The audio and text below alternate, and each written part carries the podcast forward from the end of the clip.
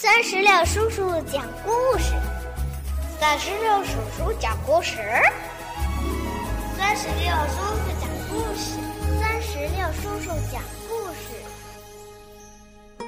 嗨，我亲爱的小石榴籽儿们，你们好吗？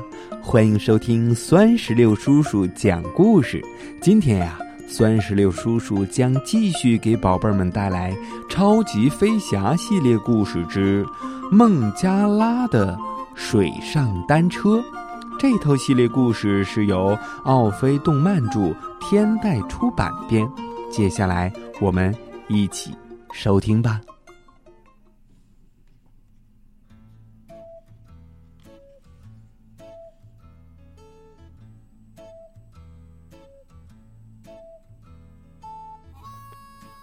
国际机场的车库里。多多给叉车豆豆换了一个又高又大的新轮胎，豆豆还不适应，才跑几步就呼喊救命。乐迪飞过去安慰豆豆，在乐迪的鼓励下，豆豆越跑越顺利。这时，金宝的声音传来：“乐迪，请到控制室。”金宝告诉乐迪，一个住在孟加拉国的女孩路马订了包裹。孟加拉国位于南亚，那里有人口众多的大城市达卡，也有风光美丽的乡村，众多河流流经这个国家，比如博多河。那里很多人都住在船上。路马和他的妈妈也是这样，真是不可思议呀！乐迪开心的向孟加拉国飞去。再来看路马的家吧，妈妈对路马说：“嗨，路马，你能去超市买些水果吗？”“好的，妈妈，等我的包裹到了，我就去。”“你的包裹？”“没错，妈妈。”只要包裹到了，我就能很快的赶到市场上去了。乐迪飞在孟加拉国上空，他看到了一座繁华的城市。嗯，那一定是达卡。乐迪朝达卡的方向飞去。哦，他还看到了博多河。嗯，路马家的船屋就在河边。乐迪刚落在船屋前，就看到了路马和他的妈妈。嗨，我是乐迪，每时每刻准时送达。路马开心的接过包裹，迫不及待的跑到了船上。乐迪和妈妈也非常好奇包裹里到底是什么。哇哦！包裹打开，原来里面是一辆单车。嗯，路马说：“哦，我的新单车。”乐迪说：“别忘了戴上头盔哟。”嗯，我能跟朋友们一起骑单车了。嘿嘿嘿嘿，路马兴奋的骑着单车，没想到刚刚骑几步就扑通摔倒在甲板上。嗯，看来我要学会怎么骑才行。乐迪主动要求帮忙：“嘿，我来教你吧。”他们来到田野的一块空地上，准备在这里学习骑单车。路马骑着单车，乐迪在后面扶着，还不停的叮嘱说：“抓紧车把，看着前方。”路马越骑越好，但他还是叮嘱乐迪千万不要放手，他还是很害怕。别担心，继续向前看。乐迪不停的鼓励他。这时，一位骑三轮车的老爷爷从旁边经过。乐迪从来没有见过三轮车，非常的好奇，一直盯着看，忘了扶着路马。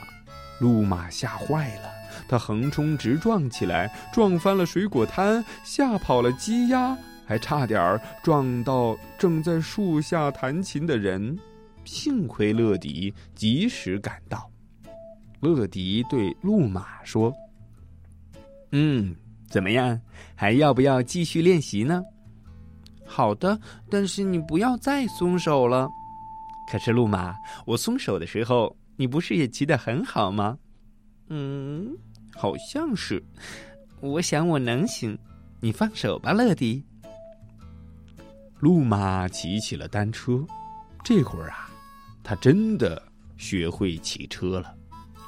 他开心的骑着车子去买水果，然后准备回家。在回家的路上，突然下雨了。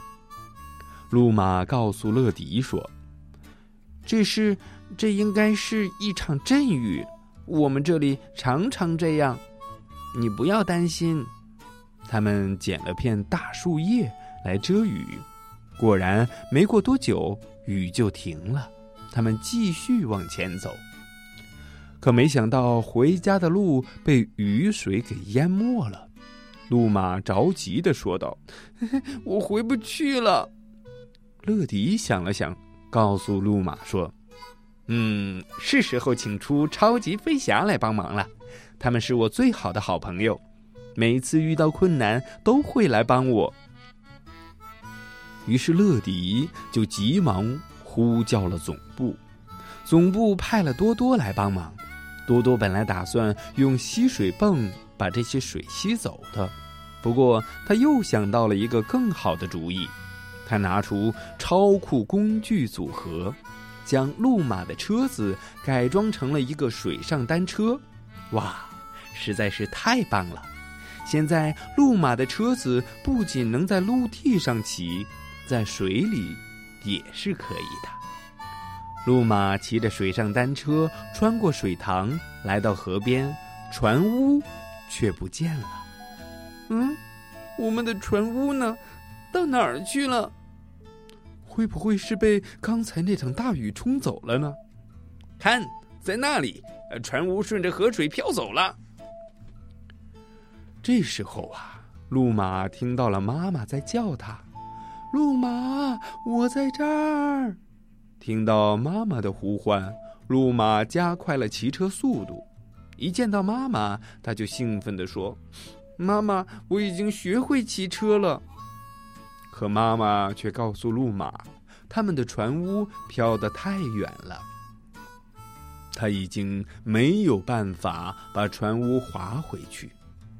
乐迪伸出了援手，他说：“别担心，这个问题就交给我来解决吧。”乐迪骑着路马的车子跳进河里，用前轮顶住船屋，大声说道。乐迪加速！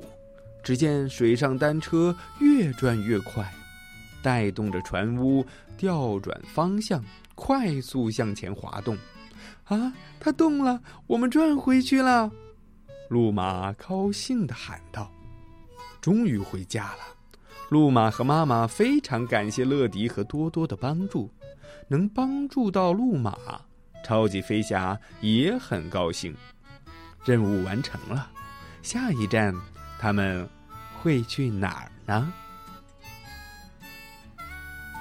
宝贝儿，孟加拉的水上单车就全部讲完了。听完这个故事，你有没有什么想对酸石榴叔叔说的话呢？如果有的话，赶紧让爸爸妈妈在我们故事页面下方的留言区来给酸石榴叔叔留言吧。